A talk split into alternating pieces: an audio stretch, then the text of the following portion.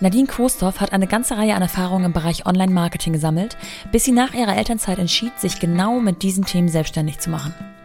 Ihr 50%-Job, in den sie zurückkehrte, hat sie einfach nicht ganz erfüllt und so wollte sie all in gehen.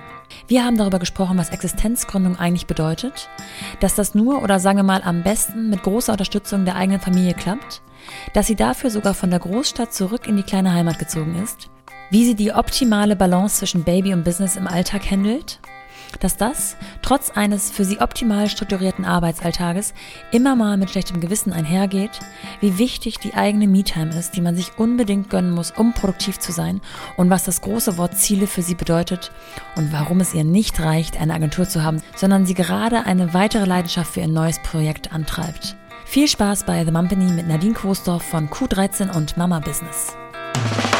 Willkommen zu The Mumpany. Die Balance zwischen Baby und Business. Nadine, erstmal schön, dass du äh, dir Zeit genommen hast. Ja, hallo. Ich, ich würde gerne mit so fünf, sechs ähm, Entweder-Oder-Fragen starten, um so ein bisschen Gefühl dafür zu bekommen, was du so bist, wer du bist, wie du tickst. Ja, cool. Äh, leben, um zu arbeiten oder arbeiten, um zu leben? Ähm, da hast du mich gleich, weil ich will ja immer, ich bin die Sorte, die alles will. Ich will ja immer alles. Ich will ein Chili Vanilli äh, ja. und ich arbeite aber auch gern bis zum Erbrechen. Da ja. hast du mich gleich richtig gefangen äh, mit der mit der ersten Frage. Ähm, nee, es ist schon eigentlich eher ein Arbeiten, um zu leben. Das Leben hat Prio ja. 1 und ich möchte nicht kaputt gehen an der Arbeit. Okay. Gibt es für dich Vereinbarkeit oder ist das ein Mythos? Nein, das gibt es. Das Vereinbarkeit war für mich der Grund, Mama-Business zu starten zu sagen, okay. es gibt eine Möglichkeit. Und für mich war es tatsächlich, oder mein Mantra ist dieses, äh, mehr Mut, Mamas, in die Selbstständigkeit zu gehen. Für mich war das die mhm. Lösung. Das fasse ich, das nehme ich gleich auf, äh, diesen Satz. Was bringt dich häufiger an deine Grenzen, Baby oder Business? Gleich. Gleich. Total gleich. Kennst du schlechtes Gewissen? Ja, davon habe ich viel. Eher dem Baby gegenüber oder dem Business? Nee, dem Kind gegenüber. Okay. Und hast du deinen Traumjob? Ja. Schön. Jetzt hast du gerade schon äh, einen wichtigen Satz genannt, nämlich mehr Mut Mamas. Ähm, hast du das Gefühl, dass Mamas mutiger sein müssen oder wie kommst du auf diesen auf dieses Mantra? Ja, ich habe tatsächlich das Gefühl, dass ähm, dass das so ein bisschen ein Frauenproblem zu sein scheint, dass wir uns vieles nicht zutrauen. Ich habe da ein Beispiel, das ähm, bringe ich immer wieder. Vorstellungsgespräch, du wirst gefragt, ähm, kannst du diese Aufgabe, liebe Nora, die kommt dann neu ja. auf dich zu.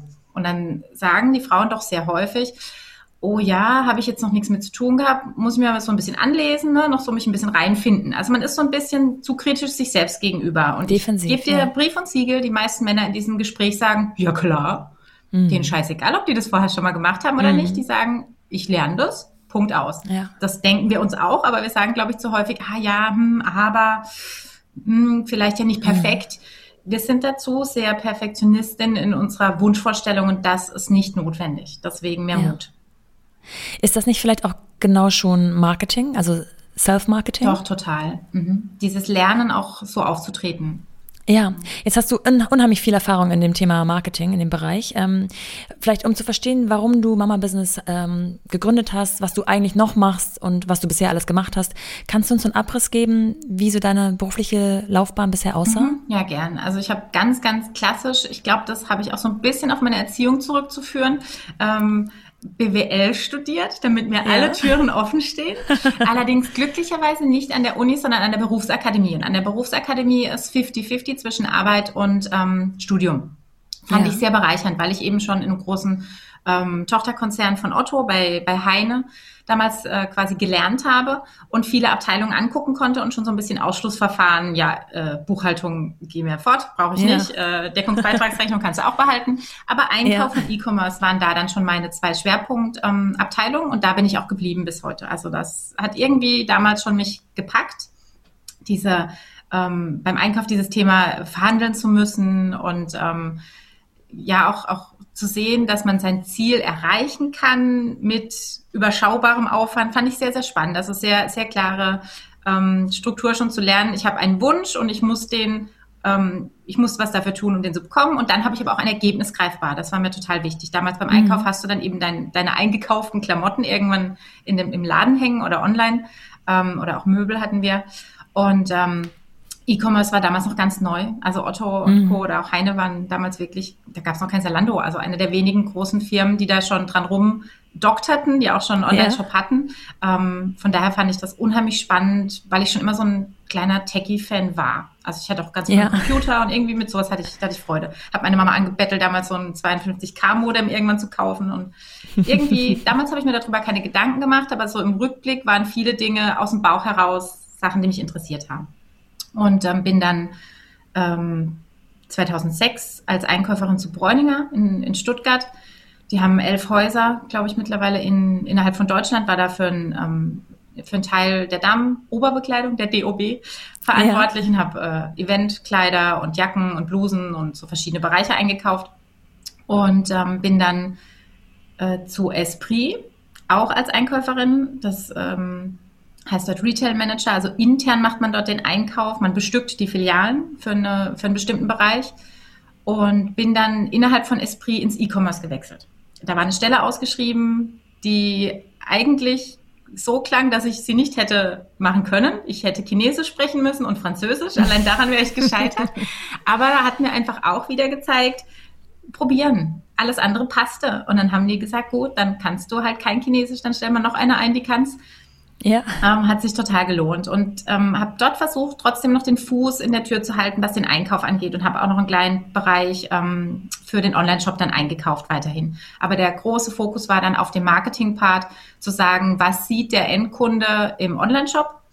Also was, was, äh, was zeige ich ihm an? Wie ist die Navigation? Ähm, habe die Shootings organisiert mit einer Kollegin und ähm, war quasi dafür verantwortlich, was der Endkunde letzten Endes sieht, wie der Aufbau ist, wie die Bildsprache ist. Ähm, genau, und das fand ich total spannend, weil es so ähm, Trial and Error letzten Endes war online. Man macht das, es ist scheiße, man lässt es. Das geht natürlich ja. im Einkauf nicht. Da kaufe ich ein halbes Jahr vorher ja, ein, habe die Klamotte da hängen und denke so, scheiße, keiner will mehr ein rotes Kleid.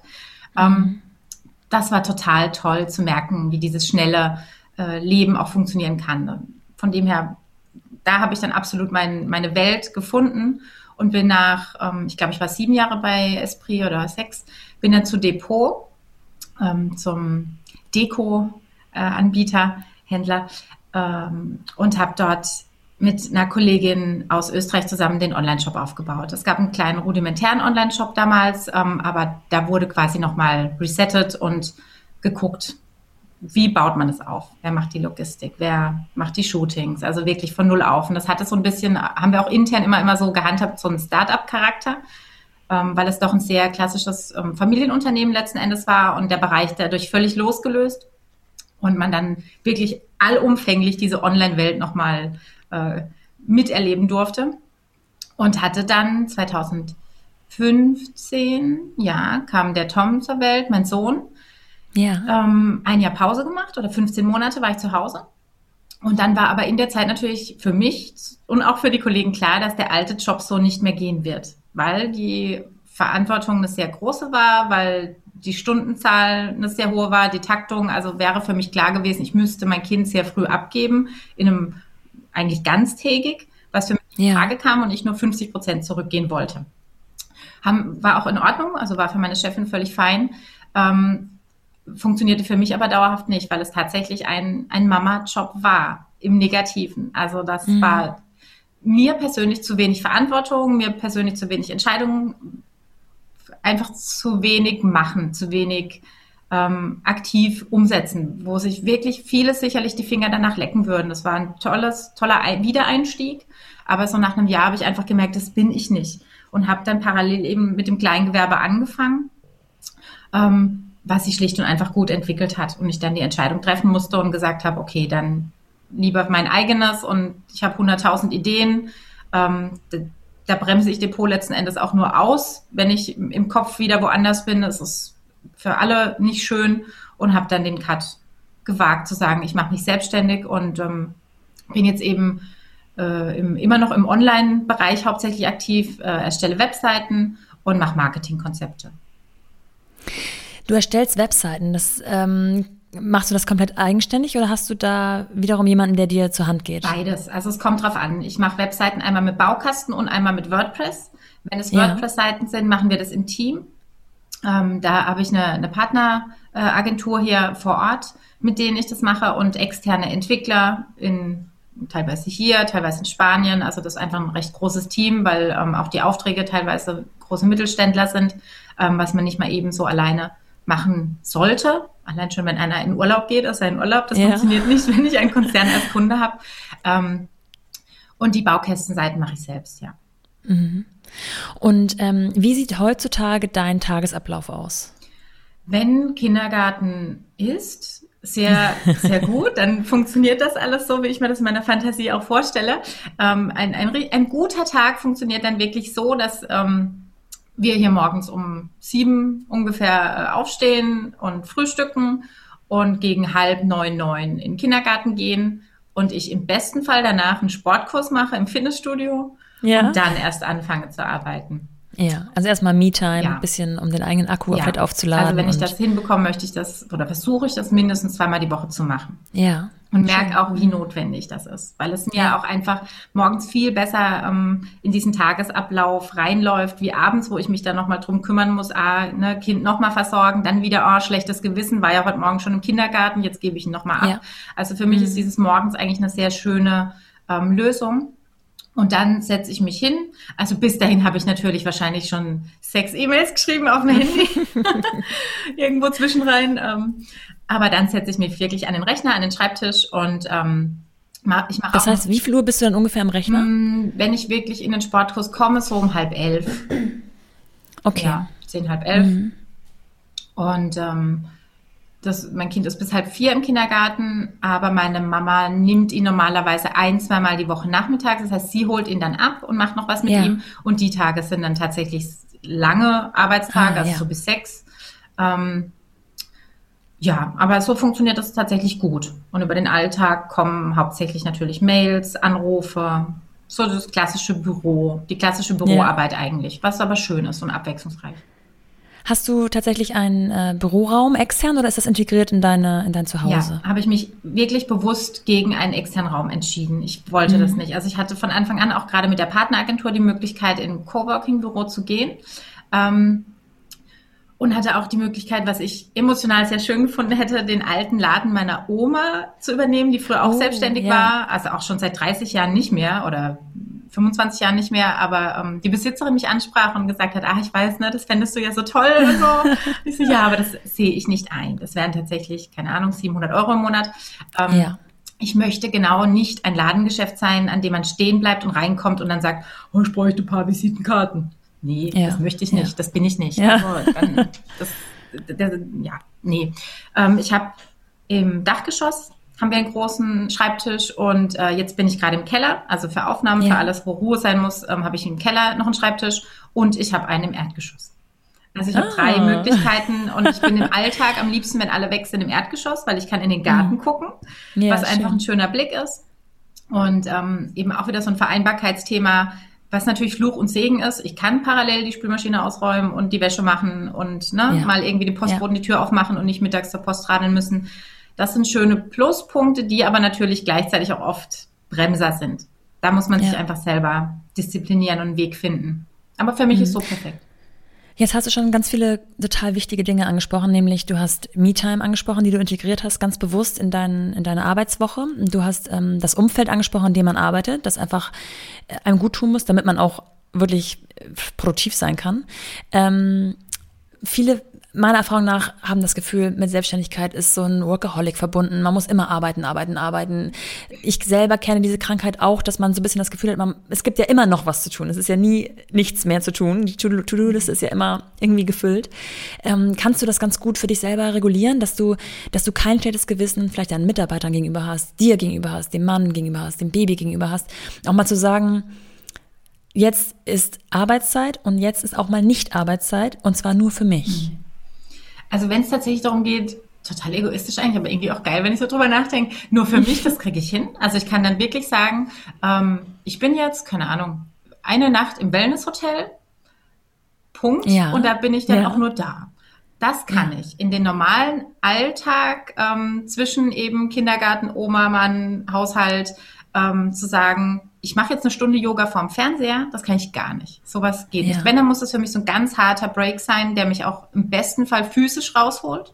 Dann kann ich auch mal das Handy liegen lassen und sagen, ich habe, habe jetzt heute den Tag, ich gehe schwimmen und lass mich massieren und weiß ich nicht was oder bin beim Sport, dann nehme ich das Handy auch nicht mit. Ähm, da kriege ich es hin. Aber so in diesen normalen Alltag rein, da fällt es mir auch schwer. Da habe ich Mhm. auch immer wieder, ne, wenn ich nicht am Rechner bin, habe ich wirklich das Mhm. Handy und da kriege ich natürlich auch alle Arbeitsmails, auch äh, ich mache auch das Projektmanagement noch für einen anderen, ähm, für eine andere Agentur mit und kriege auch die Mails natürlich drauf. Da denke ich manchmal auch so, oh, du bist gerade Eis essen, leg das Ding weg.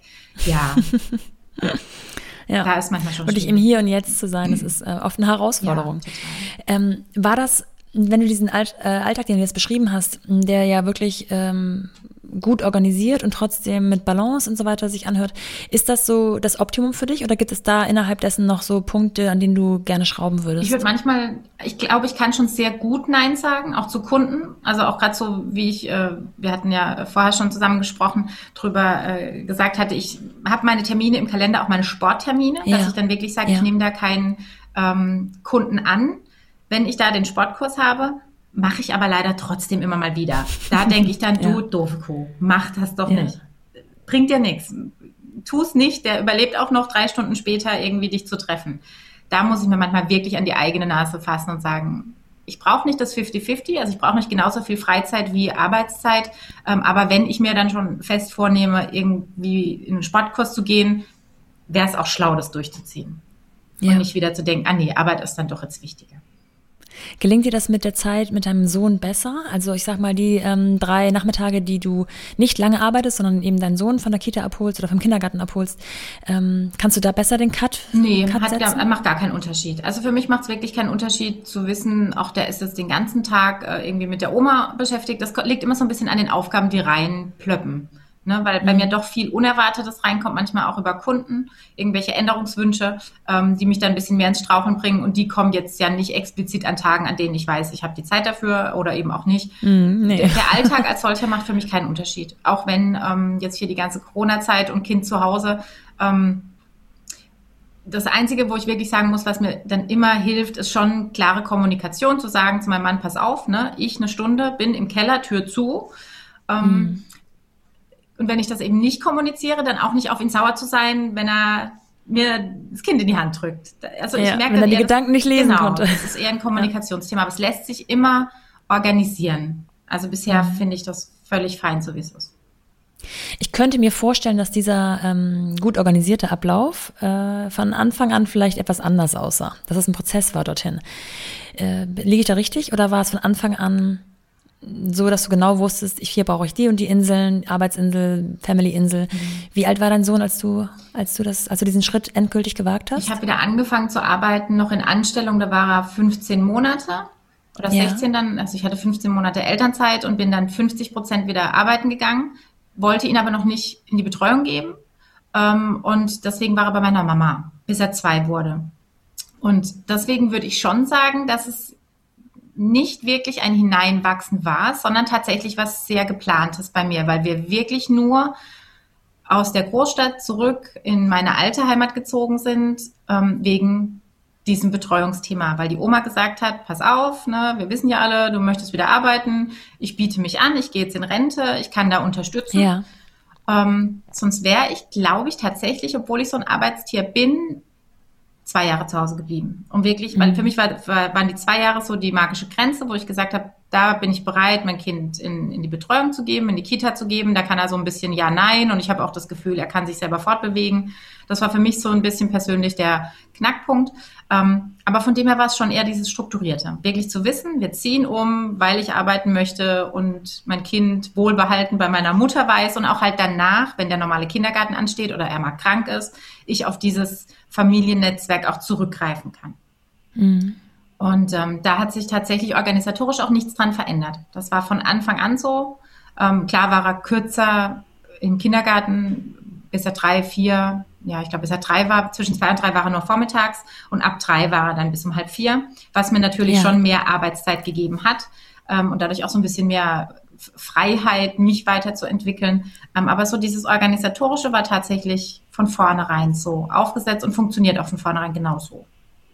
Ist diese Freiheit und diese Flexibilität auch im Zusammenhang oder Zusammenarbeit, sage ich mal, mit der Oma genau der Vorteil einer Selbstständigkeit? Bei uns funktioniert es, würde ich sagen, tatsächlich nur deshalb. Mein Mann hat einen Beruf auf Abruf. Das heißt, ich ja. habe da keinerlei Handhabe zu sagen, okay, du bringst ihn morgen in den Kindergarten und äh, oder du holst ihn nachmittags ab oder hast ihn jeden Mittag zwei Stunden. Da hätte es organisatorisch für mich wirklich nicht funktioniert mit der Selbstständigkeit. Und wie gesagt, nur deswegen sind wir zurückgezogen. Wir waren beide voll pro Großstadt, fanden das total geil.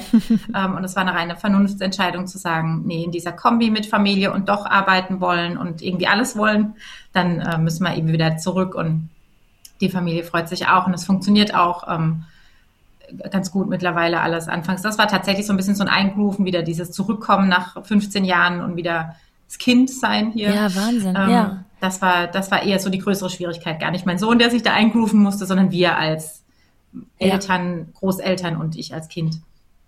Gab es mal Momente, wo du das bereut hast? Richtig hart bereut nicht. Oft hinterfragt anfangs schon, ob es mhm. wert war, so viel persönliche Freiheit aufzugeben und wieder zurück mhm. in dieses Kindsein mit Mama und alles wissen und warum gehst mhm. du jetzt dorthin und zu wem und dreimal am Tag telefonieren. Ähm, da musste ich schon oftmals schlucken. Das war für mich mhm. als sehr freiheitsliebender Mensch, auch mein Mann und ich geben uns viel Freiheiten und jeder hat seinen eigenen Bereich und Hobby und Freundeskreis und da war das schon sehr beengend für mich.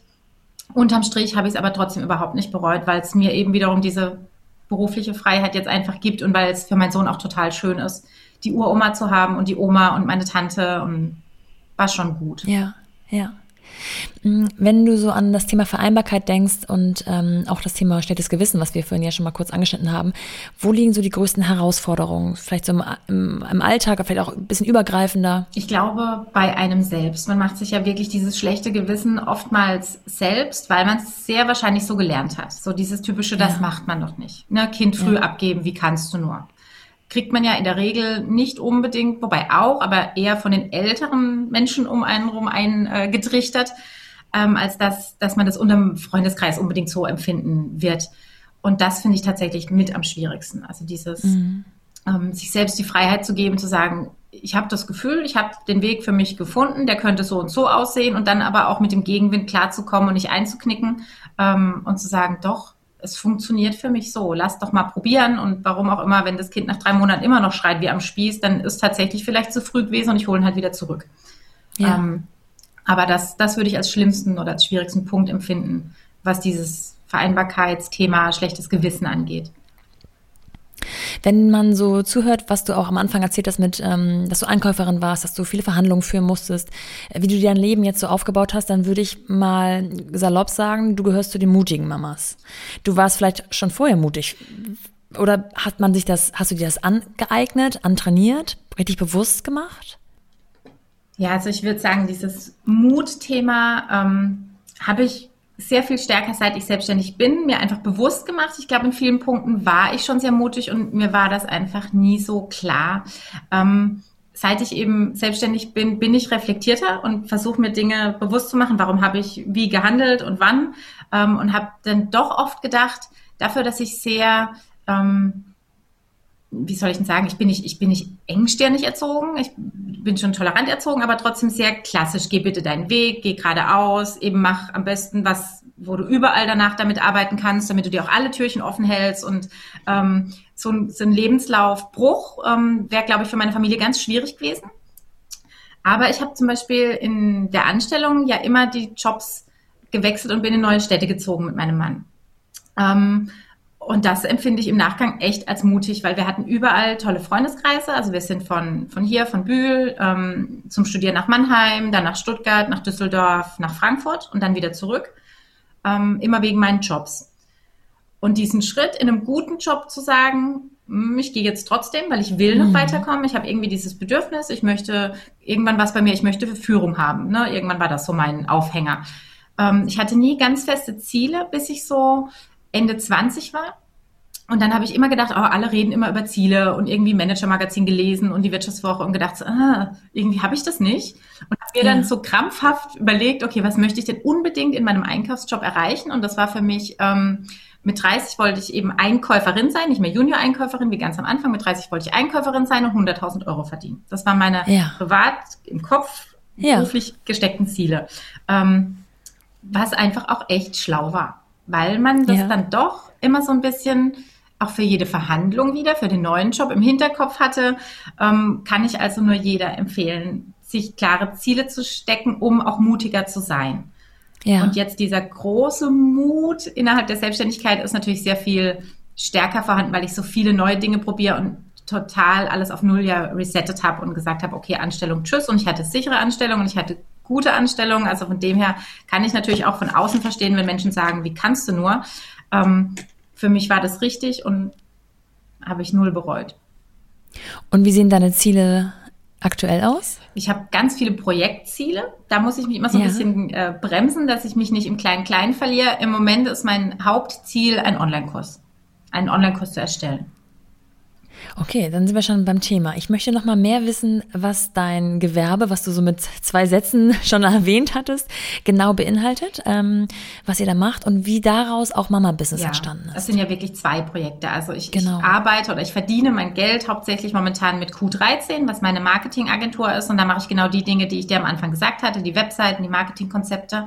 Und Mama Business ist so als Herzensprojekt äh, meines Mutterdaseins in Kombi mit Online-Arbeiten entstanden ähm, und hat tatsächlich diesen, dieses Ziel, momentan eine Community zu bilden, ähm, die genau die Wünsche nachvollziehen kann, die eben die Mütter haben oder diese Probleme, die die Mütter haben, dieses klassische Mama-Netzwerk, sage ich mal ähm, damit aufzustellen. Das mache ich gemeinsam mit einem befreundeten Anwalt, mit dem Markus, weil wir eben uns sehr in diesem Anfangspart befinden. Mama macht sich gerade erst selbstständig, hat diese anfänglichen Probleme, hat auch ganz viele rechtliche Fragen, ähm, braucht ganz viel äh, Beratung. Ähm, deswegen auch gemeinsam mit dem Markus. Und äh, das soll eben dahin führen, eine Bildungsplattform zu werden, auf der Mütter für ihre Bedürfnisse ähm, abgestimmte Online-Kurse zu verschiedenen Themen finden, rund um dieses Thema Mama macht sich selbstständig. Ja. Mhm, super. Genau. Und das soll dann wirklich auch ein sehr großes Projekt innerhalb meiner Agenturwelt werden. Ja. Ähm, jetzt hast du schon gesagt, du verdienst dein Geld mit der Agentur. Ähm, wir haben vor, vorhin schon im Vorgespräch total viel über Existenzgründung gesprochen und ähm, was man vorher beachten muss, auch gerade finanziell, in finanzieller Hinsicht.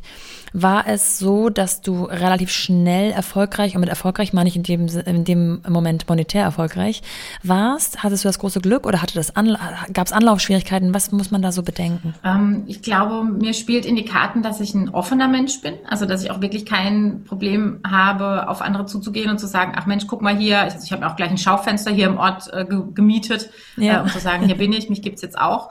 Ähm, von sich reden zu machen, war, glaube ich, recht wichtig und da, das ging dann auch relativ schnell. Ähm, nicht so, also nicht mal annähernd so, wie ich natürlich früher im Angestelltenjob gelebt habe und verdient habe. Da war ich nicht sofort. Das wäre mehr als gelogen. Ähm, aber schon so, dass wirklich kontinuierlich die Einnahmen auch stiegen. Dann war es eine Webseite, dann waren es zwei, dann war es noch das Branding dazu, ähm, dann kam das Projektmanagement, also das baute so ein bisschen aufeinander auf und es war auch nicht so, dass ich dann völlig ins ähm, Schwanken kam, weil es zu viel war, sondern ähm, dass gerade bei der Webseite laufen solche Projekte auch immer aus. Das heißt, da gibt der eine dem anderen die Klinke in die Hand im Bestfall und es überschneidet sich jetzt nicht so wahnsinnig lange. Ähm, ja. Da hatte ich tatsächlich Glück und bin auch mittlerweile sehr erstaunt darüber, ähm, woher meine Kunden kommen. Und das zeigt mir einfach dieses Thema Webseite ist, so wichtig. Die Leute finden ja. mich ähm, und sagen dann, ich komme zu dir, weil de deine Startseite ist sympathisch. Ne? Du wirkst ja. auf mich sympathisch, Punkt. Und das sind auch die Menschen, die ich dann kriegen möchte. Und das, ja. das war für mich so das Hauptlearning in diesem Selbstständigkeitsding. Ich brauche nicht mehr jeden abfrühstücken. Ich kann auch Nein sagen zu Kunden oder ich kann zu Menschen Nein sagen, mit denen ich am Anfang vielleicht mal zusammengearbeitet habe, aus der Not heraus letzten Endes, weil am Anfang nimmst du halt alles an und denkst, ah ja, hm, ja. Ich brauche jetzt erstmal das Geld und ich muss mir ja was finanzieren. Ähm, das passt sicherlich auch zu Beginn, aber man wächst dann irgendwann raus und hat auch so ein bisschen die tolle Möglichkeit zu sagen, ich möchte Kunden auf Augenhöhe und ich möchte nicht Kunden, die mich scheiße behandeln und ja. keinen Respekt irgendwie zeigen oder erwarten, dass ich, keine Ahnung, äh, nachts um zehn noch parat stehe oder wie auch immer, weil die, die mit dann, die mit mir arbeiten, merken, ich bin fast immer erreichbar und arbeite eigentlich fast noch so ein bisschen wie früher auch in der Anstellung und ohne Kind. Ähm, aber ich möchte deswegen mein Kind nicht verstecken müssen, so wie es eben früher war. Ja. Ich könnte mir vorstellen, dass man am Anfang ziemlich viel auch zwischenfinanzieren muss. Ne? Wenn du, der Kunde zahlt ja in der Regel, vielleicht zahlt er was an, aber in der Regel zahlt er, wenn, wenn das Produkt, das Projekt abgeschlossen ist. Du hast wiederum Angestellte oder vielleicht auch freie Angestellte, die dir die Website entwickeln und so weiter und so fort. Die Strategien kannst du selber machen. Ähm, hattest du da so eine Art Puffer, so eine Art Rücklagen gebildet ja, vorher? Hatte, also ich hatte, ich hatte tatsächlich einfach ein paar tausend Euro mir fix äh, in meinem Kopf zur Seite gelegt von ja. meinem Geld von früher, was ich einfach verdient ja. habe. Also ich habe gesagt, so um die 5000 Euro nehme ich mir raus, um quasi mal zu starten.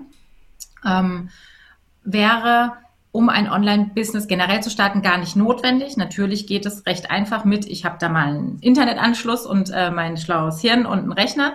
Ähm, damit geht schon viel, aber damit wird nicht alles gehen. Irgendwann kommt das ja. Thema, ich habe eine Website oder ich möchte eine Webseite, ich möchte ein Branding, ich möchte vielleicht einen Podcast und brauche Technik. Und ähm, da, da kommt dann schon noch ein bisschen was zusammen. Von dem her war mir wichtig, dass ich mir das so wirklich gedanklich zur Seite nehme und dafür auch nur einsetze.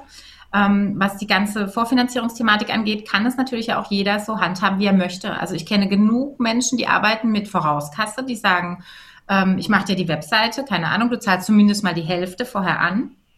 Ähm, da muss jeder für sich, glaube ich, seinen Weg finden. Mache ich tatsächlich fast nie. Meine, ich habe oder ich habe das Gefühl bisher so ein gutes Verhältnis zu den Kunden zu haben, dass ich denen soweit vertraue, zu sagen, okay, ne, wir machen dir die Webseite und du bezahlst sie zum Schluss.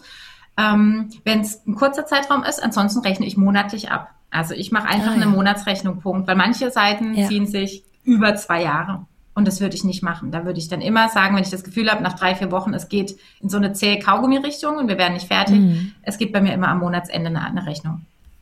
Und so funktioniert es für mich auch gut.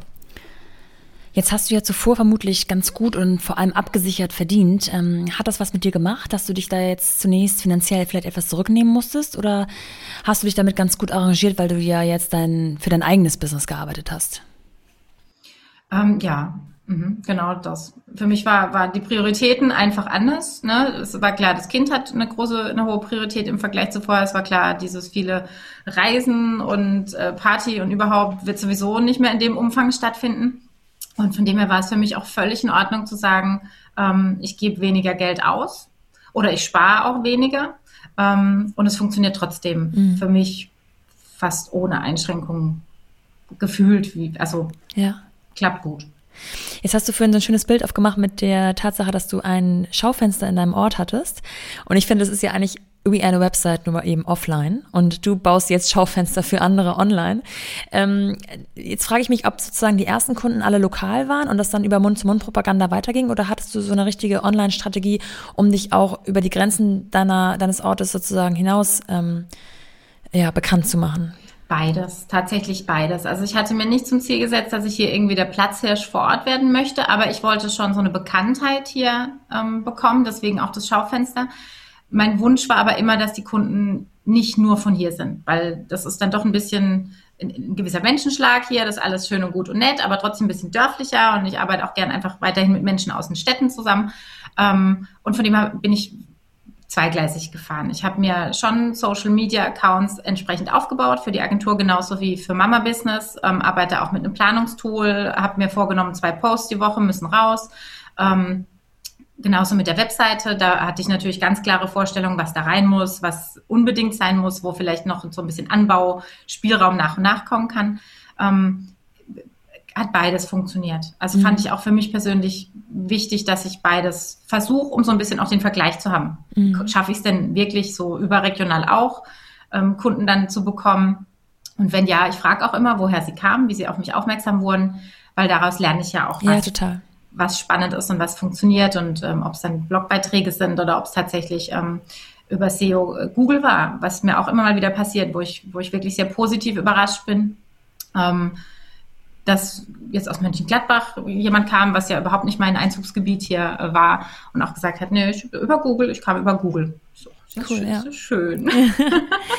und ich gehe nicht auf Keywords wie Mönchengladbach, ja, Marketingagentur. Ja. Also da ist dann einfach so das ganze Feld wahrscheinlich, ähm, was einfach textlich auch gepasst hat. Ja, ähm, du hast gerade schon angesprochen, die Blogbeiträge auf deiner, auf deiner Homepage. Ähm, das sind mittlerweile eine ganze Menge und du erzählst da sowohl private Dinge aus, also ich finde auch deine ganze Website ist sehr privat, du erzählst sehr äh, viele Dinge von dir selbst und auch erwähnst auch mal Schwächen, die dir vielleicht gespiegelt wurden oder ähm, mit denen du schon dein Leben lang sozusagen hantierst.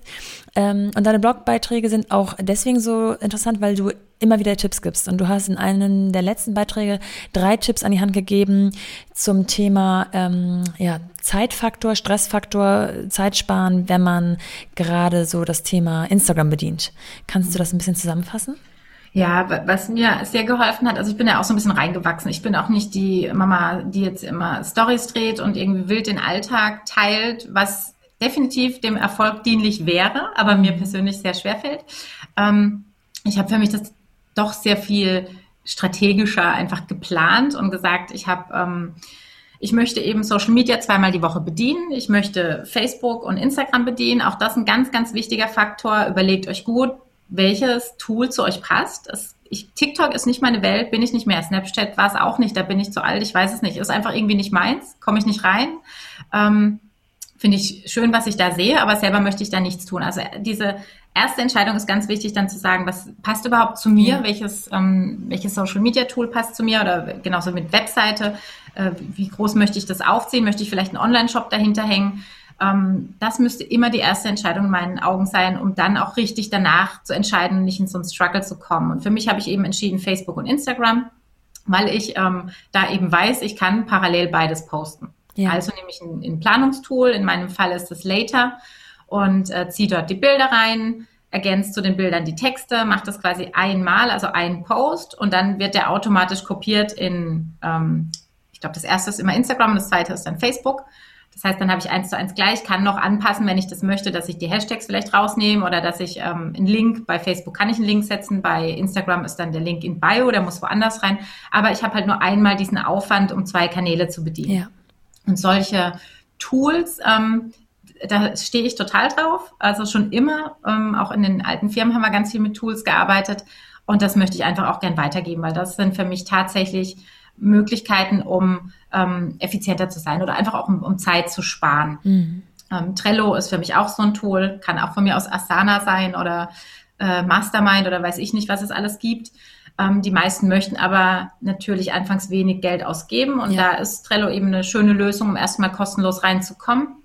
Ähm, in den meisten Fällen kannst du auch kostenlos bleiben, weil es einfach reicht. Ausreicht, ja. Ähm, und man, man sich dort To-Dos notieren kann. Ich mache zum Beispiel auch meine Podcast-Themen, ähm, da schreibe ich mir als Titel den Titel von der Folge rein, darunter kommen dann die Fragen, die ich dann äh, der Podcast-Partnerin stelle.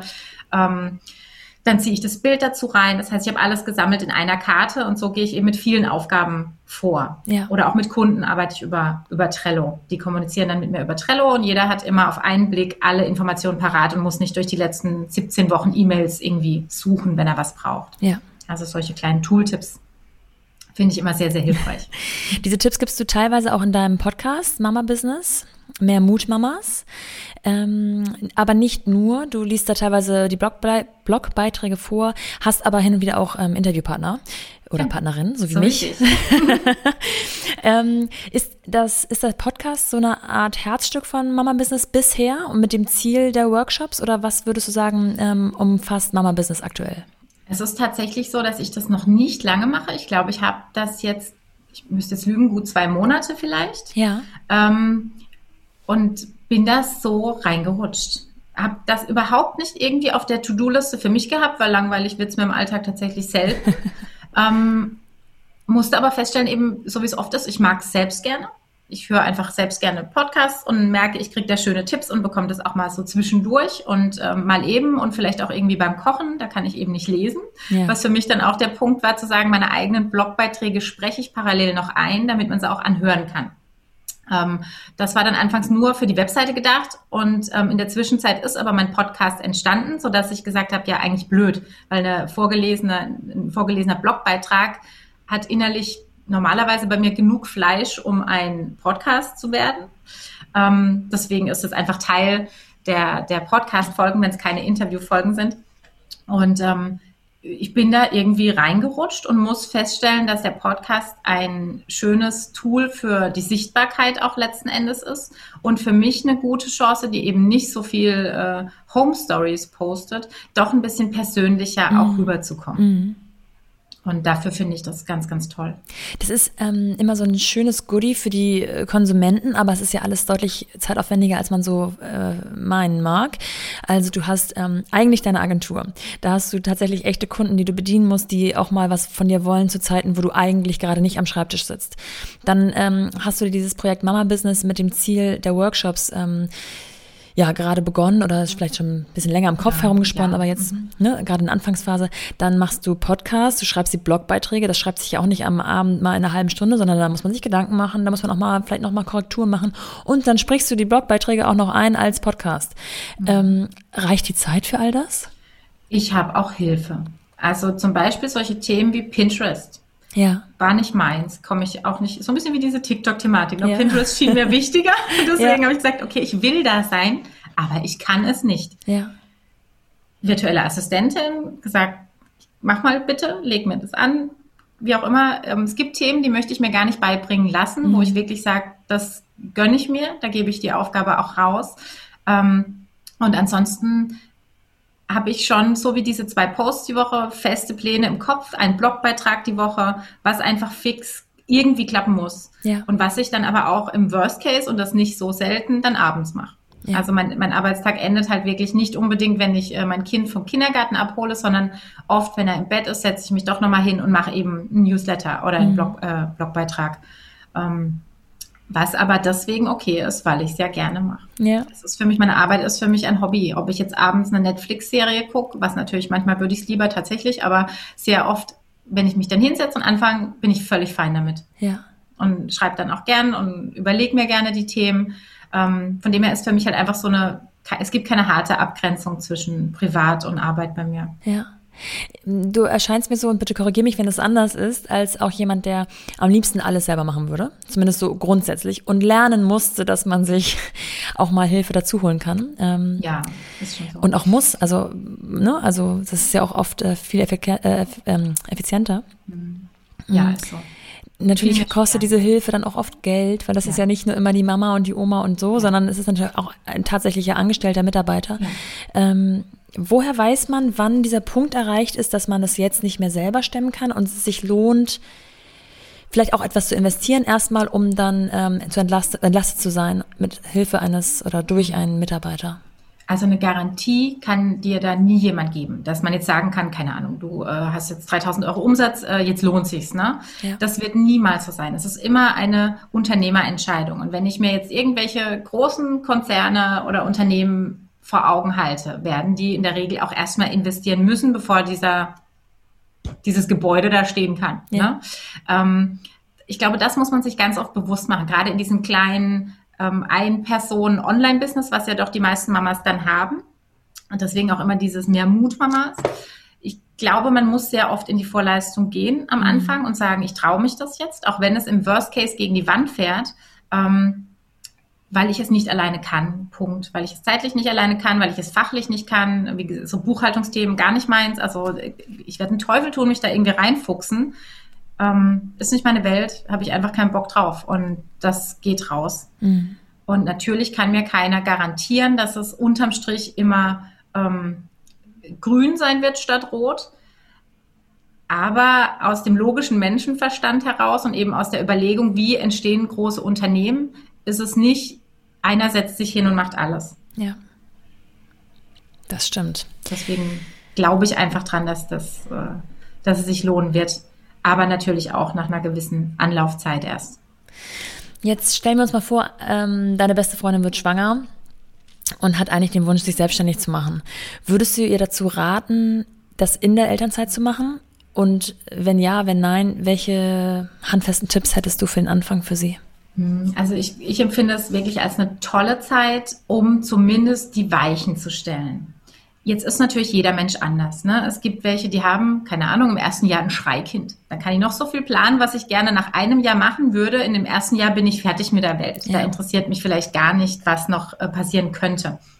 Ähm, Generell empfinde ich die Elternzeit als eine sehr gute Zeit. Ich gebe immer den Hinweis, dass man ganz arg aufpassen muss, ähm, in der Zeit, in der man Eltern Geld bekommt, nicht unbedingt schon Geld zu verdienen oder sich wirklich gut Gedanken drüber zu machen, ob es sich lohnt, weil am Ende für eure Steuer zählt die Summe. Und mhm. wenn ich halt rechts äh, für 1000 Euro im Monat Rechnungen schreibe und links 1000 Euro Elterngeld bekomme, habe ich 2000 Euro Einkommen. Ja. Das muss einem einfach bewusst sein. Das heißt, diese Phase der, des Elterngeldes ähm, beziehen ist nicht unbedingt die schlauste, um schon Geld zu verdienen. Was aber nicht heißt, dass ich nicht schon eine Selbstständigkeit vorbereiten kann und sagen kann, was möchte ich denn? Was brauche ich denn?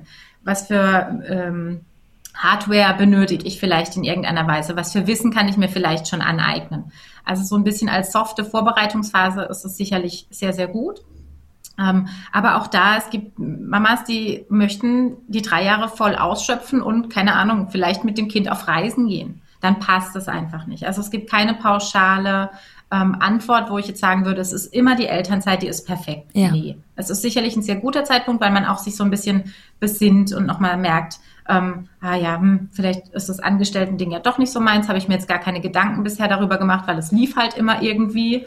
Ähm, und ich habe da ganz gut drin funktioniert in diesem äh, Konstrukt und mache mir jetzt vielleicht erst bewusst, ach nee, hm, gibt ja vielleicht noch was anderes, vielleicht habe ich tolle Menschen kennengelernt und komme in irgendeine andere Richtung auf neue Ideen. Also ja, Elternzeit ist schon schön, aber funktioniert sicher nicht für jeden. So ist es. Das mit der Pauschalantwort, das, äh, das läuft mir auch immer wieder über den, über den ja. Weg, dass man da wirklich ähm, darauf achten muss, dass man da nicht nach diesem einen Plan suchen darf, Und, ähm, Allein die Familienkonstrukte sind ja eben, so unterschiedlich. Eben. Viele, viele Wege führen nach Rom. Ja. Nadine, ich danke dir sehr, ähm, sehr gern. für deine Zeit und für unser Gespräch. Und ähm, ja, alles Gute. Dankeschön. Bis dann. Tschüss. Ciao.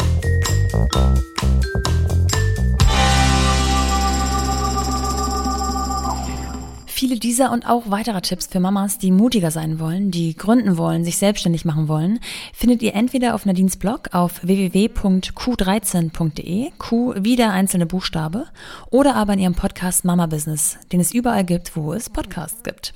Wir beide freuen uns natürlich immer über Bewertungen und Kommentare bei iTunes und über Abos. Wenn ihr übrigens mal mich als Gast erleben möchtet, dann könnt ihr ganz bald das Interview, das Nadine mit mir geführt hat, in ihrem Podcast hören. Wann genau der rauskommt, erfahrt ihr natürlich auf Instagram oder aber ihr abonniert einfach direkt beide Podcasts, dann verpasst ihr nämlich eh keine Folge mehr. Auf Instagram findet ihr Nadine, wenn ihr Mama Business sucht, dann erscheint Mama und ein paar Unterstriche Business und mich, wie ihr wisst, auf Mumpany-Podcast. Ich hoffe, es hat euch gefallen und ihr konntet was für euch mitnehmen. Wenn ihr Fragen oder Ideen habt, schreibt mir einfach auf Instagram. Das landet direkt bei mir und ich freue mich jedes Mal. Bis dahin, eure Nora.